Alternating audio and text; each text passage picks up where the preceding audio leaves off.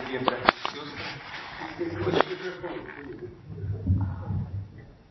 Очень, очень рад сегодня находиться здесь у вас, пока что в гостях.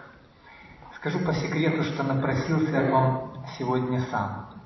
Спасибо. Зная, что я буду сегодня в Киеве с утра, я еще заблаговременно созвонился с вашим руководством, сказал вот так и так, буду в Киеве, могу в 22 общине попроповедовать. Они, конечно, знаете, согласились, и, скажу, начали меня уговаривать сюда к вам переезжать.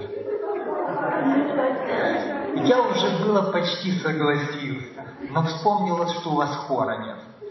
И говорю, вот если бы хор был, переехал бы. А так, говорю, как хора нет, не поеду. Без хора не могу просто. Помните, когда на пророка Дух Святой сходил, на Елисея, когда он смог, смог речь толкнуть, Слово Божье сказать, когда гуслист играть начинал. И как вот пастору, вы знаете, облечься в Духа Святого, когда гуслист его тут не приготовит, а? Вы об этом не думали? Ай-яй-яй, друзья мои. Ай-яй-яй. Надо это безобразие срочно исправлять. Чтобы к следующему разу, когда я тут появлюсь, надеюсь, чтобы здесь перед проповедью хор спел. Это, друзья мои, так здорово вам скажу. И не смущайтесь, что у вас не всегда получается, как у кого-то. Не надо на кого-то никогда смотреть. Есть, знаете, такой принцип роста. И вот этот принцип роста, он присутствует в любой сфере нашей жизни и в любой сфере служения, в том числе и в пении. Поэтому собирайтесь, ободряйтесь, слепляйтесь и вперед. Боже, вам благословение в этом, дорогие мои харисты. Сегодня у нас в Евроазиатском дивизионе особенный день есть. День молитвы о больных. И тема нашей сегодняшней проповеди будет посвящена этому очень непростому вопросу, вопросу, касающегося, касающегося нашего здоровья. Вот, поговорим о болезнях, конечно, ну, об исцелении. Вот, поговорим о том, что нам делать, чтобы этих неприятных таких моментов, имя которым, которым болезни, в нашей жизни было меньше. И что делать, когда они все-таки появились в нашей жизни? Для того, чтобы говорить об исцелениях, нужно, конечно, поговорить и о болезнях. Я думаю, вы с этим согласитесь. Врага же надо в лицо знать, правда? Как мы можем говорить о исцелении, если не будем знать, что такое болезнь, откуда она берется и вообще, что с ней делать? Если говорить о болезнях, то я, вы знаете, размышляя над этой темой, увидел три основные их разновидности. Первая – это такая как бы быстротекущая болезнь типа насморк. Ну, я думаю, что об этом пусть специалисты по вопросам здоровья говорят. Да? Это такая болезнь, которая пришла, через неделю ушла. В общем, больших как бы, проблем не возникает. Есть еще другие болезни, это хронические, да, это уже похуже. А есть болезни третьего характера, серьезные я бы их назвал, которые серьезно подрывают наше здоровье, а, причиняют некие увечья, ограничивают наши возможности, а иногда даже и продолжительность нашей жизни. Это серьезные очень болезни, они есть. На них, конечно, мы подробнее, детально остановимся. И говоря о таких болезнях, я сравнил бы их с войной. И какой вот самый лучший способ войну выиграть, знаете? Вообще ее не начинать, предотвратить. И вот точно так же, друзья мои, самый лучший способ излечения от серьезной болезни – это ее предотвращение недопущение, чтобы она в нашей жизни появилась. Потому что когда она приходит в нашу жизнь, то проблем, конечно, бывает очень много. Какие же есть причины болезни, которые находятся на страничках священной книги Библия? Какие вообще случаи болезни здесь рассмотрены? Ну, самые разные. Да? В то время, конечно, медицина не была на таком уровне, как у нас, люди болели. И значительная часть людей просто не доживала до среднего возраста. А в то время, когда мы читаем Священное Писание, были практически многие болезни, которые и в наше время есть. Да? И слепота, и хромота, вот, и глухота, и немота, вот, и проказа была такая страшная болезнь, вот, и многие-многие другие болезни. Итак, друзья мои, а какие есть причины заболевания? Помните, когда увидели э, ученики, которые были возле Иисуса слепого, об этом нам Евангелие от Иоанна рассказывает в 9 главе, буквально с первого текста. Увидевший слепого человека, они сказали, обратившись к Иисусу, «Господи, за свои грехи этот человек страдает, или же за грехи своих родителей?» да? Если бы сегодня зашел к нам какой-то больной человек, увидевший его, мы что бы про себя подумали? Первая причина какая? Наверное, грех, да? Иисус сказал, нет, говорит, он страдает не за свои грехи и не за грехи своих родителей, но это болезнь к славе Божьей. И эту историю часто, вы знаете, используют для того, чтобы прикрыть любую болезнь. Приходишь к человеку, он болен. А за что ж ты, дорогой мой, страдаешь? Ну, конечно же, ни за что. М? Правда? Вы знаете, друзья мои, если посмотреть на те истории, о которых говорит Священное Писание, то болезней к славе Божьей, вы знаете, не так-то много. А в основном болезни были по причине грехов, как ни странно среди Божьего народа. Вот несколько только моментов, на которые я хотел бы обратить сегодня ваше внимание. Марка, 5 глава. Встреча Иисуса с одержимыми. Когда он переправляется на другую сторону Генесарецкого озера, это всем известная история, его там встречает, ну, в одном Евангелии один одержимый, в другом двое, которые находятся в очень страшном таком вот состоянии. Вот. Значит, э, они написано, что даже человеческого вида не имели. А жили в гробах, и никто не мог этого человека даже вот связать цепями, потому что многократно был он скован окованный цепями, разрывал цепи, разбивал оковы, и никто в силах не мог, не, кто в силах не был укротить его всегда ночью и днем в горах и гробах кричал и бился от камня. Ситуация такая страшная. И вы знаете, как Вестница Божия комментирует вот такое состояние человека. Результатом его грешной жизни. Результатом удовольствия. Этот человек очень любил удовольствие. И вот в один прекрасный момент он в этих удовольствиях так увяз, что понял, что над собой он уже не властен. Какая-то другая сила, сверхъестественная, которой он не мог противиться, завладела всеми сферами его жизни.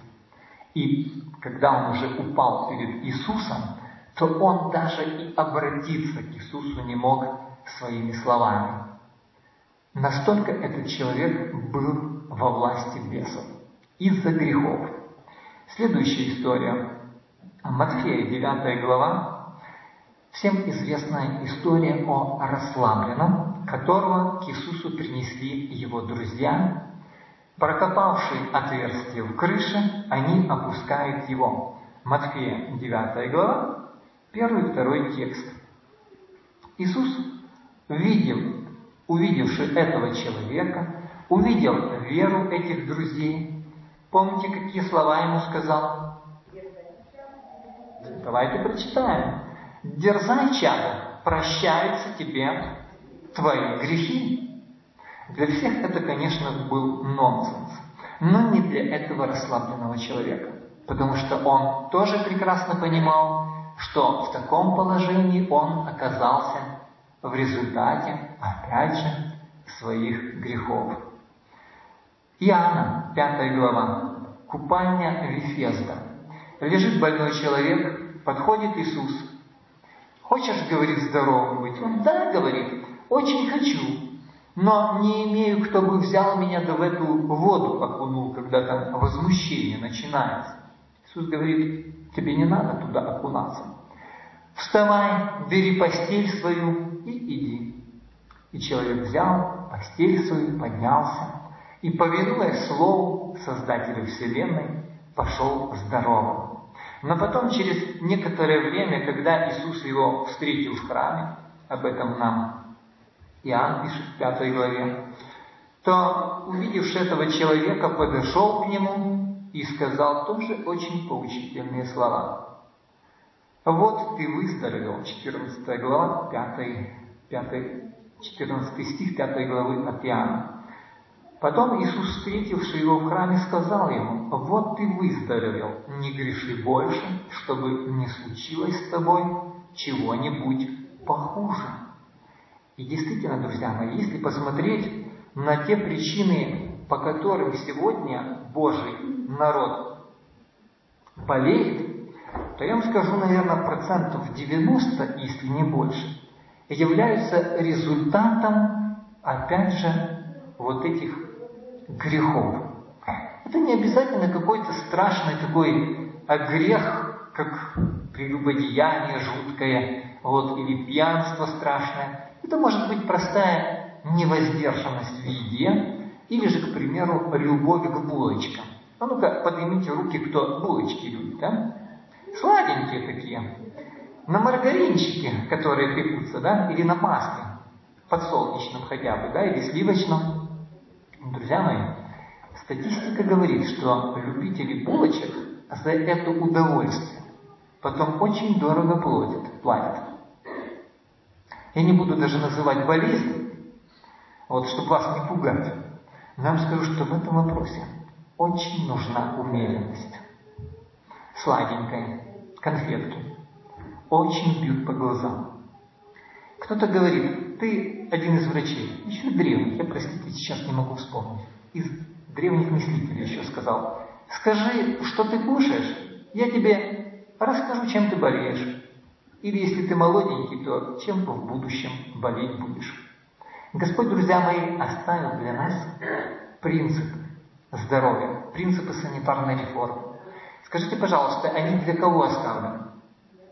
Для нас, друзья мои. И для того, чтобы мы ими пользовались, дабы были здоровы, чтобы не болели. Господь никак не заинтересован в том, чтобы его дети страдали, чтобы не болели, чтобы преждевременно умирали. Но только вот дети, как дети, не всегда послушны. А за этого расплачиваются, болеют, переживают. Лучше все-таки отказаться в этой жизни от каких-то удовольствий, чем потом очень с большими трудностями их последствий преодолевать. Итак, друзья мои, небольшой итог вот этих первых, первого нашего блога. Нужно обратить внимание и проанализировать себя, свою жизнь. Правильно ли она, в гармонии ли она с законами здоровья? Это важно, чтобы в будущем мы не попали в положение вот этих товарищей, о которых я а, вспоминал а, библейские истории.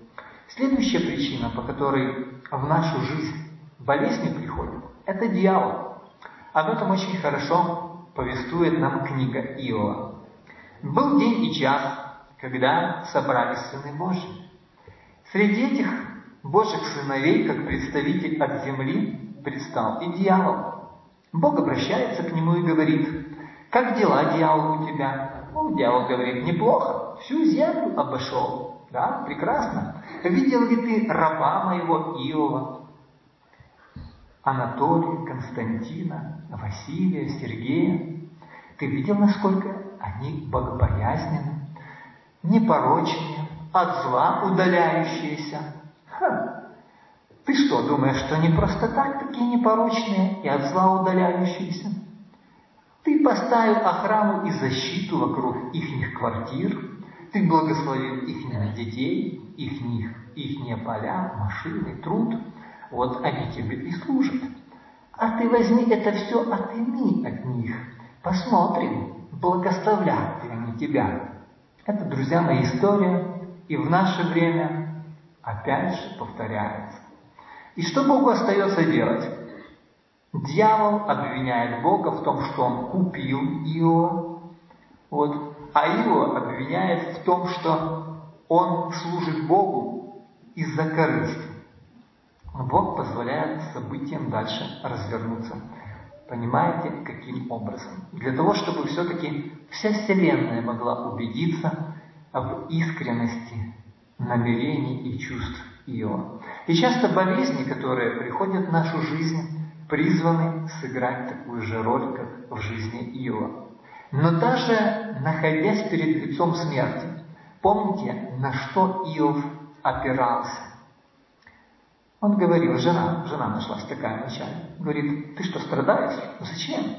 Зачем такими, э, такой вот нести ношу непосильную? Прокляни Бога и умри, сразу станет легче. Иов сказал, нет, ты, говорит, говоришь, как одна из безумных. Разве, ты, разве можно Бога проклясть? Неужели мы будем только добрые от Него принимать, а злого не будем? Нет, говорит, Бог дал, Бог забрал, да будет имя Божие благословенно. Вот это истина, знаете, позиция праведника. А еще этот праведник, помните, что говорил? Я, говорит, распадаюсь, кожа моя тлеет, я умираю. Я знаю, Искупитель мой жив, и Он в последний день восстановит распадающуюся из праха кожу мою. И мои глаза, не глаза другого, узрят Его. Я узрю Бога. Вот эта надежда, которая поддерживала этого человека в борьбе с силами зла. Третья причина, по которой в нашу жизнь болезнь приходит, это Бог. Вы удивлены? Есть такая, знаете, точка зрения у некоторых детей Божьих, что Бог никого не наказывает. Вот Он только допускает наказание.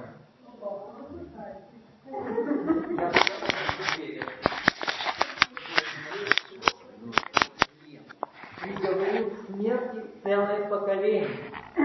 Жестоко и а Вроде бы на первый взгляд, да, но, друзья мои, если бы Бог позволит этому поколению за Иордан перейти, лучше ли было бы? Боюсь, что нет. То зло, которое было в людях, оно было настолько распространено в их сердцах, что не позволяло им быть там за Иорданом. То есть это люди были испорчены. Но Бог преподавал им всевозможные уроки в пустыне для того, чтобы все-таки их исправить. Результат какой? Только ропот. Ропот, ропот и ропот. И в конечном итоге Бог уже уставший приговаривает к смерти. И говорит, в пустыне сей и умрет. Что нужно было сделать вот в таком положении? Что нужно делать, когда действительно мы подобно вот этим древним израильтянам, ну, в каком-то смысле можно сказать, приговариваемся к смерти. Есть два выбора. Взять и роптать, обидеться на Бога, поднять восстание, как Корей, Дафан и Алирон, или же все-таки смириться, как Моисей с из всего огромного числа людей, много сотен тысяч, которые были приговорены к смерти, причем Бог. Среди числа приговоренных был и Моисей с потому что они согрешили, дважды ударивши по скале. Какой пустяк, казалось бы, да? Я бы, наверное, на месте Моисея прибежал и говорил, Господи, да как ты смеешь? Я столько пострадал, я столько выстрадался, я столько служил тебе, столько оставил ради тебя. И ты меня приговариваешь к смерти в этой пустыне. Я так хочу в этот Ханаан, так хочу увидеть эту обетованную землю. Но Бог говорит, нет, ты там не сможешь быть. Ты только посмотри и здесь умри. И вот на фоне всего великого множества, которые ропщут против Бога, Моисей с Аароном покорно соглашаются на эту участь. И помните, чем Моисей закончил? Моисей, друзья мои, не остался навеки в земле, а был воскрешен Господом.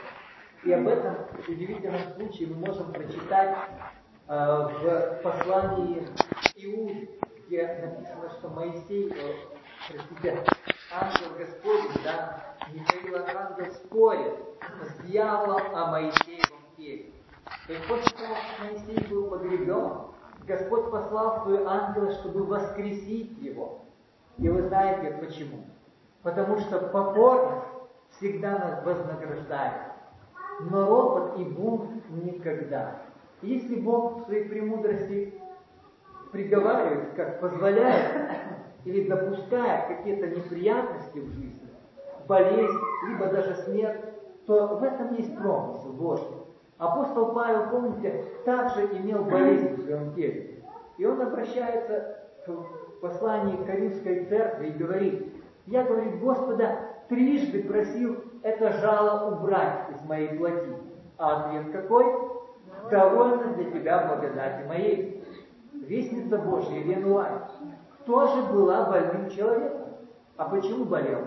Потому что когда была призвана на пророческое служение, то она сказала, Господи, боюсь, что возгоржусь. Господь говорит, не переживай, не возгордишься. У меня есть средства.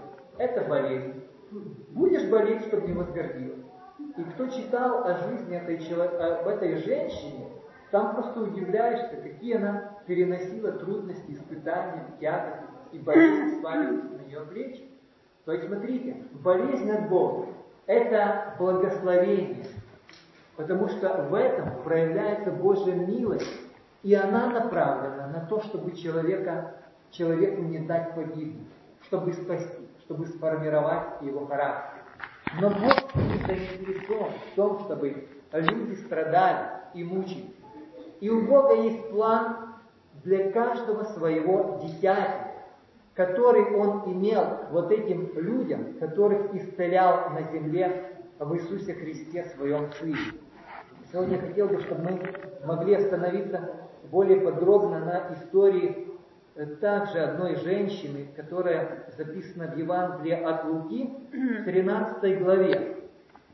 Это женщина 13, или сколько сейчас прочитаю, 18 долгих лет болела, причем неизлечимо страшной болезнью. Слово говорит, что она была порчена и не могла выпрямиться. Э, языком врачей это болезнь Бехтерева Штрумпеля Мари. Это когда э, позвонок, позвоночник срастается, и таким вот образом э, человек, значит, для того, чтобы как-то облегчить страдания, вынужден сгибать. То есть это, ну, в простонародье называется горбом. И вот эта женщина 18 лет болеет этой болезнью. Я думаю, что она в течение всех этих 18 лет а, молилась Богу об исцелении и просила Господи исцелить. Год проходит, Бог не исцеляет, второй не исцеляет, десять не исцеляет, и вот 18 год. На молитву ответа никакого нет. Другой человек уже мог бы махнуть рукой и сказать, все, таким Богом я ничего общего не хочу иметь. Сегодня, вы знаете, к сожалению, многие занимают такую позицию, и в результате теряют не только благословение временной жизни, благословение связи с Богом, но и жизнь вечную. Но те, кто доверяются Богу, кто покоряются и смиряются, они вознаграждаются Богом. И для этой женщины у Бога тоже был назначен время, назначен день ее исцеления. И этот день, который был последним в ее жизни больным днем, начался как обычно. Это был субботний день. Ничто ей не говорило о том, что она будет исцелена. Она проснулась в прежней боли. И, наверное, как для многих из нас, у нее возник вопрос, а идти в церковь или нет? Дьявол говорил, не, не ходи, ты себя так плохо чувствуешь, у тебя спина болит. Зачем тебе оно надо, то собрание? Останься лучше дома. Как сегодня многим из нас, из нас он тоже говорит. Но эта женщина, несмотря на то, что она была больна, она любила Бога. И ее вера была безусловной. Она не ставила Богу никаких условий, не говорила, Господи, если ты для меня что-то, вот то-то и то-то сделаешь, я буду тебе служить. А если не сделаешь, то не буду служить. С такой верой, друзья мои, с Богом ничего общего человек не сможет иметь. Но та вера, которая безусловная, она подмечается Богом. Когда эта спорченная женщина вошла в храм, ее, наверное, многие не заметили, но только не Иисус. Иисус видел ее. И когда он увидел эту женщину, которая переступила порог синагоги, он подозвал ее. Подозвал и сказал, без всяких расспросов, без испытания веры, потому что вера была на лицо, он сказал ей, женщина, ты освобождаешься от недуга своего. И возложил на нее руки, и она тотчас выпрямилась и стала славить Бога. Вот это финал тех, кто покорится Господу в своей, в своей болезни. В этой жизни, после воскрешения, но Бог своих детей обязательно освободит от болезни. В награду за терпение, за те страдания, которые мы переносим здесь, на этой земле, Господь благословит нас старицей, как Он благословил в свое время Иова. После того, как Иов был, был освобожден от болезни, Господь с лихвой вернул ему все то, что он потерял. И в этом, знаете, урок для нас. Потому что живем на такой планете, где не только идет борьба между добром и злом, она идет, но здесь еще и решается вопрос чести Божьего имени. И имя Божие, знаете, когда больше всего прославляется? Не тогда, когда мы в здоровье, в здравии, когда все у нас хорошо. А вот именно тогда, когда мы в немощи, в болезни, не хулим Бога, а славим, прославляем и благодарим Его. Тогда все небо радуется, и небеса склоняются к таким людям, чтобы оказать им помощь и поддержку. Конечно, хочется, чтобы ничто не болело, чтобы мы были здоровы, и ничто нас не беспокоило. Но встает вопрос, а вот это благословение здоровья, оно на пользу нам пойдет? Очень многие люди, обретая здоровье, его просто потом попусту тратят, и оно может принести не только, не только может принести э, потерю благословений в этой жизни, потерю Бога, но может привести и к погибели. Поэтому Господь часто ограничивает нас э, в наших таких как бы стремлениях куда-то на сторону убежать, образно скажу, болезнью, для того, чтобы оградить человека. Но Иисус говорил, что нищие духа всегда блаженны, потому что они утешатся. Сегодня, друзья мои, для нас, как для Божьих людей, болезнь не представляет собой безысходность. Мы должны помнить и знать, что есть тот, кто знает все, что с нами происходит в нашей жизни. И когда мы заболели, мы не должны предаваться отчаянию, но должны подумать и поразмыслить, Господи, а что мне делать? А болезнь – это не то, с чем мы должны мириться. Это все-таки ненормальное явление в нашей жизни. Поэтому, если уж она пришла в нашу жизнь, то мы должны проанализировать причины болезни, откуда она взялась. Просто так, в принципе, как бы болезнь в нашу жизнь приходить не должна. А, есть много случаев, когда люди, анализируя причину своих болезней, устраняли причины этих болезней из своей жизни и получали исцеление. Я хочу рассказать несколько, буквально, может, два опыта из новых обиходов. Вот один из них. Значит, поступил человек, который был болен ишемишечной болезнью сердца. Даже небольшая нагрузка физическая приводило к тому, что у него начинало болеть сердце очень сильно. Врачи на нем, что называется, поставили крест, сказали, что ты никогда уже здоровым быть не сможешь, поэтому вот тебе огромный список лекарств, которая, может быть, продлят твою жизнь еще там на несколько лет. Но по милости Божией этот человек оказался в санатории в новых обиходах. И вы знаете, куда его поселили? С его болезнью. На второй этаж. Вначале он, как узнал, начал возмущаться и говорить, как же так? Мне же противопоказаны всякие физические нагрузки. Но ему сказали, ничего, ничего, все нормально, живите там. И вы знаете, когда э, подходило к концу время пребывания его в санатории, то его здоровье очень улучшилось. А результатом, вернее причиной этого улучшения явилось что? Изменение образа жизни, всего лишь, изменение питания. И за 10 дней изменения в его здоровье настолько улучшились, что он уже без всякой отдышки подымался туда к себе на второй этаж. Он мог выходить на прогулку, прохаживаться, там есть некий такой лесок на удалении 200 метров, до которого он вначале и дойти даже не мог. По приезду домой он начинает практиковать эти принципы в своей жизни. И однажды, когда он своего врача-кардиолога встретил на рынке, то удивлению этого врача просто не было предела. Как же так? Вы ходите? Вы живой еще до сих пор? Да быть такого не может. С Богом, друзья мои, все может. Вторая женщина. После менингита очень сильно голова болела. Знаете, чем ее лечили в санатории в новых обиходах?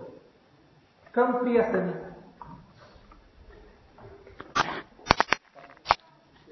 Происки лукавого будет, да?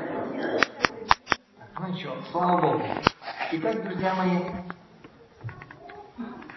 значит, я остановился на женщине, у которой менингит оставил серьезные последствия. Очень сильно болела голова. От этих головных болей она уже не знала, куда деваться. Самый лучший способ – это обратиться все-таки к Богу обращается к Богу и едет в санаторий. Там для его детей предусмотрены Божьи методы исцеления. Это компрессы контрастные, значит, ванны для ног, горячая, холодная, и чаи из трав. За 10 дней болезнь, болезнь практически отступила. Боли намного уменьшились. Приезжает домой, практикует такие же процедуры дома, через несколько месяцев возвращается в санаторий для того, чтобы закрепить свой метод лечения практически здоровым человеком. Практика показывает, что когда мы меняем наш образ жизни, то Бог совершает чудеса. Но бездействие в нашей жизни места не должно иметь. Мне пришлось буквально год назад иметь встречу с человеком, у который это мужчина, Значит, э, проблема была с мочеиспусканием, задержка. Кто только его не уговаривал куда-либо обратиться. Меня исцелит Бог. Мне незачем идти к врачам. Зачем мне врачи? Я на Бога надеюсь. Я приехал, говорю, дорогой мой, у вас, говорю, представление о Боге неверно. Хорошо, что вы верите в Бога, но вера должна быть активной. Вы должны со своей стороны сделать все, что можете, как те люди, которых Священное Писание повествует. А расслабленный что сделал? К Иисусу пришел, правда? Друзья принесли. То есть это все люди, которые со своей стороны сделали все, что могли.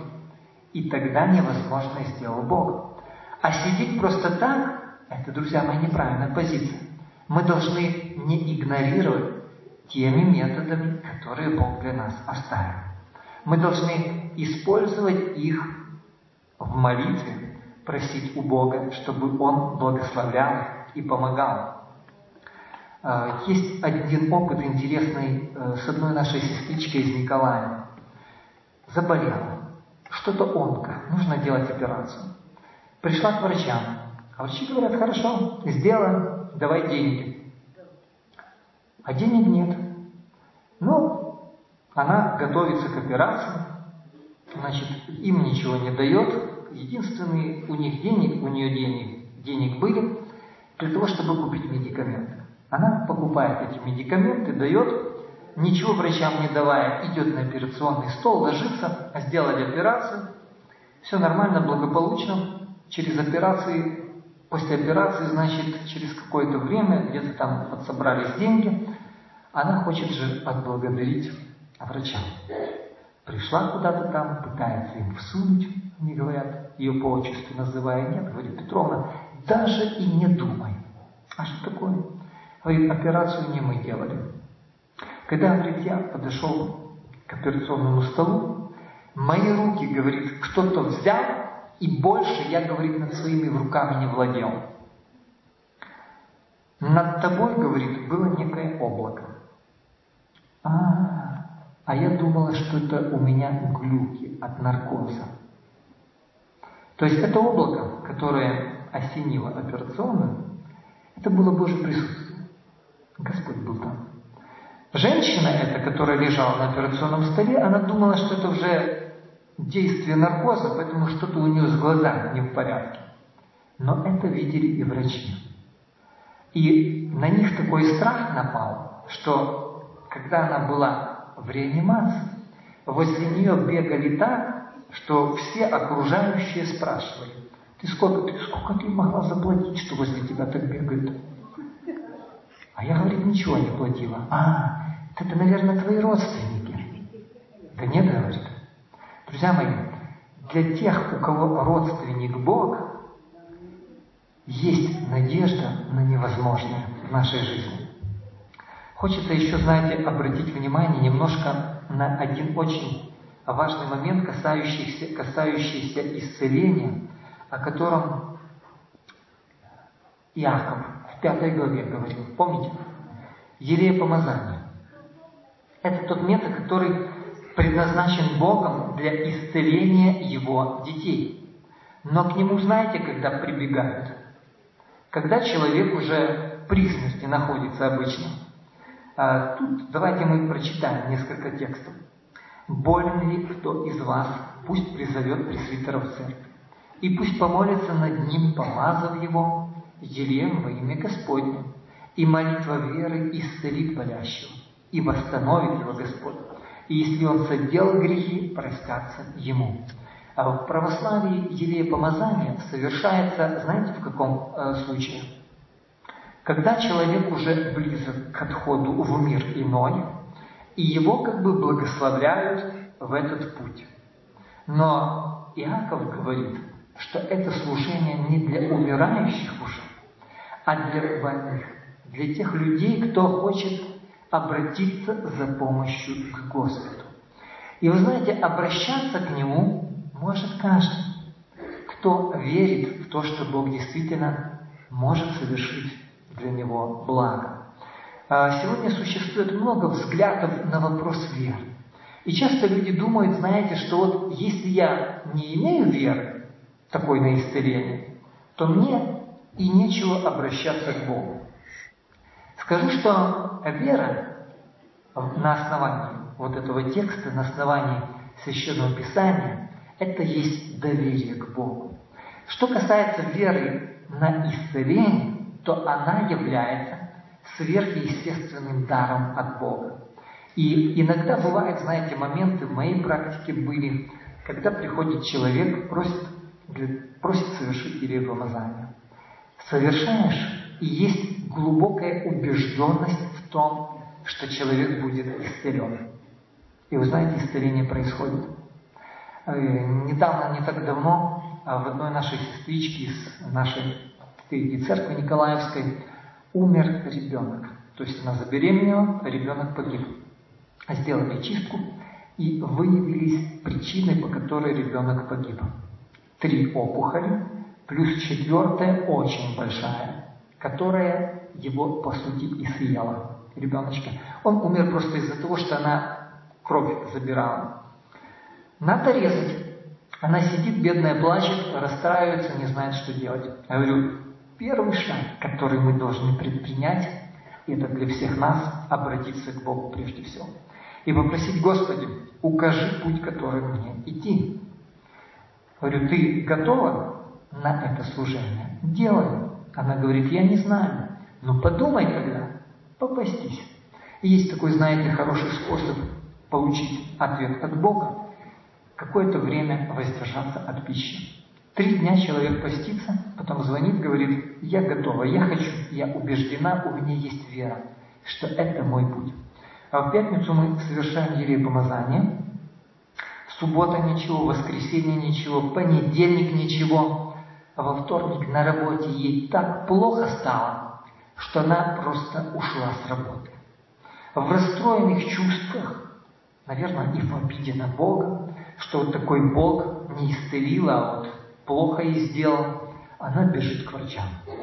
Врачи, узнавшие, выслушавшие ее, отправляют на УЗИ. И когда УЗИ ее посмотрел, то к величайшему удивлению обнаружилось что? Я вот, простите, сейчас не припомню точно. Значит, три опухоли, кажется, вообще пропали, а четвертая маленькая-маленькая осталась. Либо четвертая полностью пропала, а три там маленькие-маленькие стали. Вот этот момент я немножко путаю. Но уже на тот момент операции никакой делать не надо было. А плохо ей было, знаете почему? По той причине, что опухоли выходили. И была интоксикация просто. В наше время, друзья мои, как апостол Павел пишет в Евреях, Иисус Христос сегодня, вчера и во веки тот же. И как в те времена Он заметил скрюченную женщину и исцелил ее, так и сегодня Он также замечает и видит каждого больного.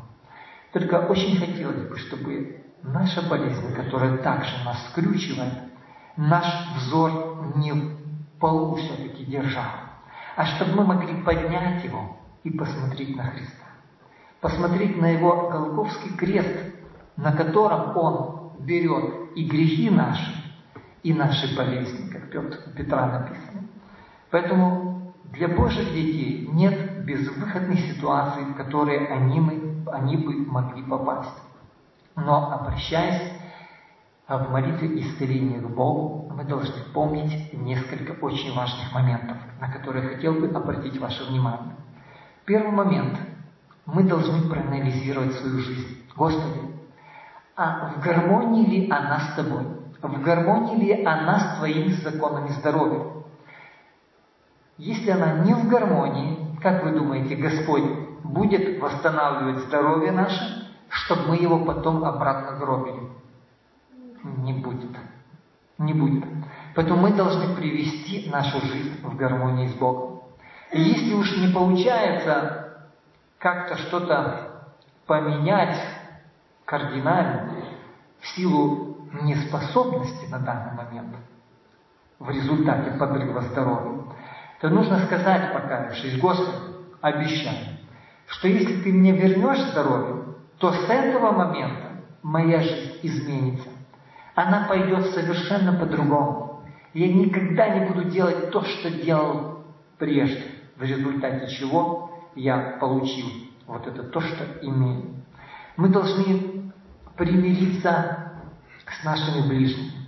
Потому что когда приходим к жертвеннику, да, когда мы приходим к Богу, то Господь говорит, ты должен этот вопрос проанализировать, и если там брат твой против тебя что-то имеет, оставь свою жертву. Да, пойди прежде примирись с братом, а потом приходи ко мне.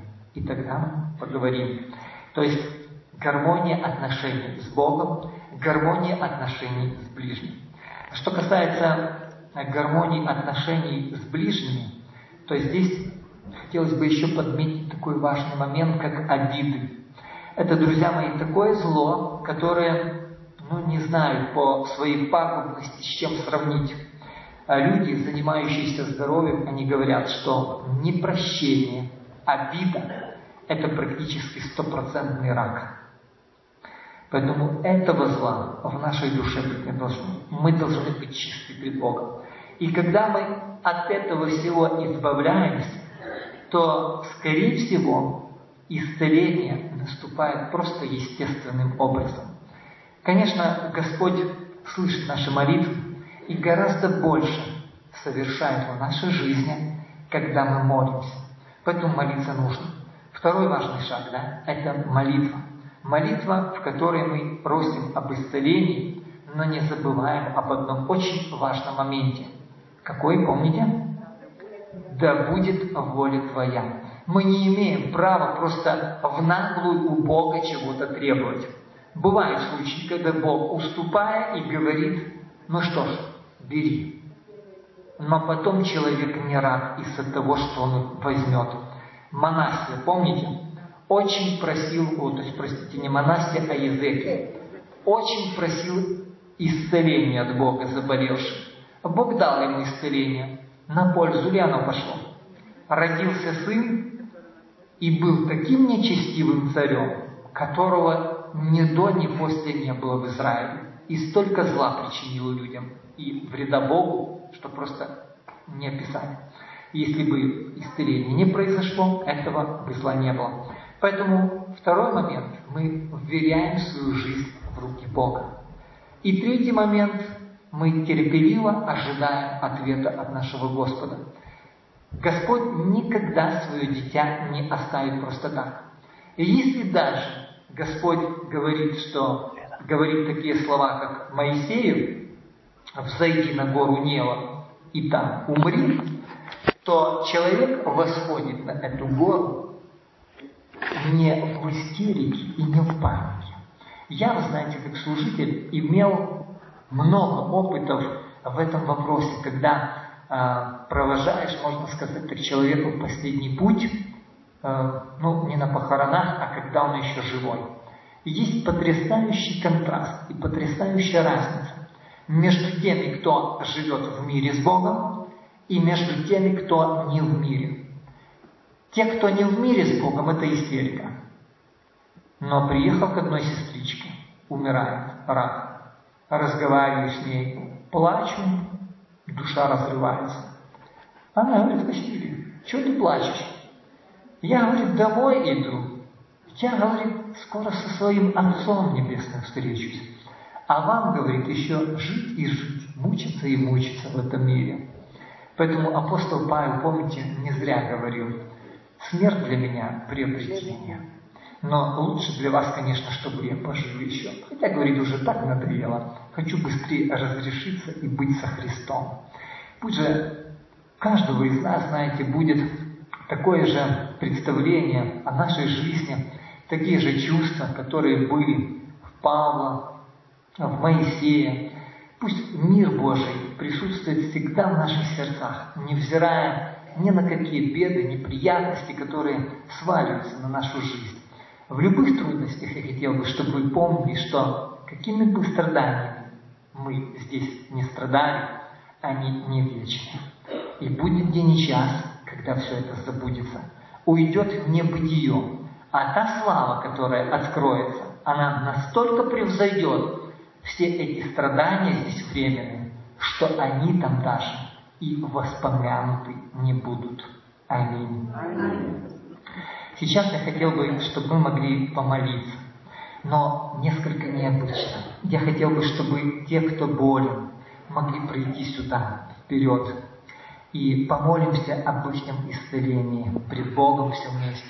Сегодня есть такая возможность необычная. Поэтому, пожалуйста, кто желает, я приглашаю вас сюда. Давайте подойдем таким образом, выразивши свое желание и свою веру нашему Господу.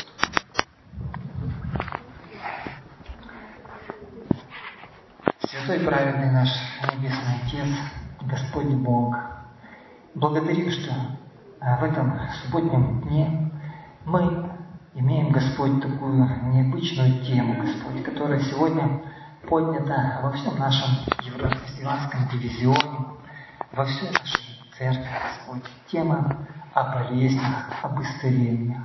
Сегодняшний день, Господь, это день молитвы о больных Божьих. Спасибо, что в Твоем Слове, Господь, рассмотрены и эти очень важные и сложные для нашего понимания вопросы. Так сложилось волей обстоятельств, что мы оказались, Господь, на земле, где мы болеем, Боже, где враг, Господь, где страдания и скорбь.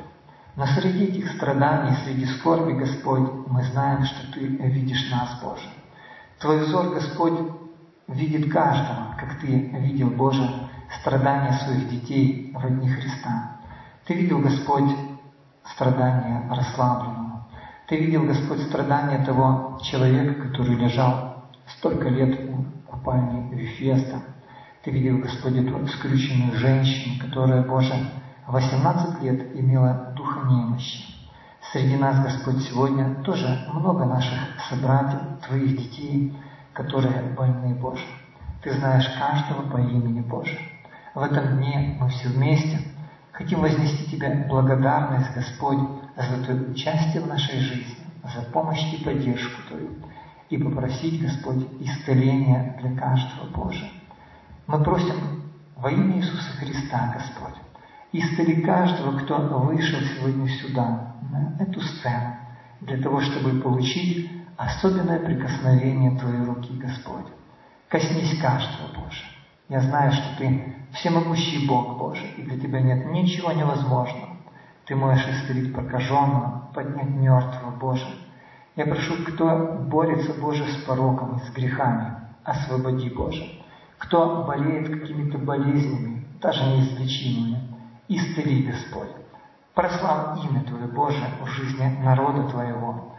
В Твои руки, Господь, веряемся и просим, соверши просимое по воле Своей и угодным Тебе образом. И прими эту молитву во имя Сына Твоего, Иисуса Христа. Аминь.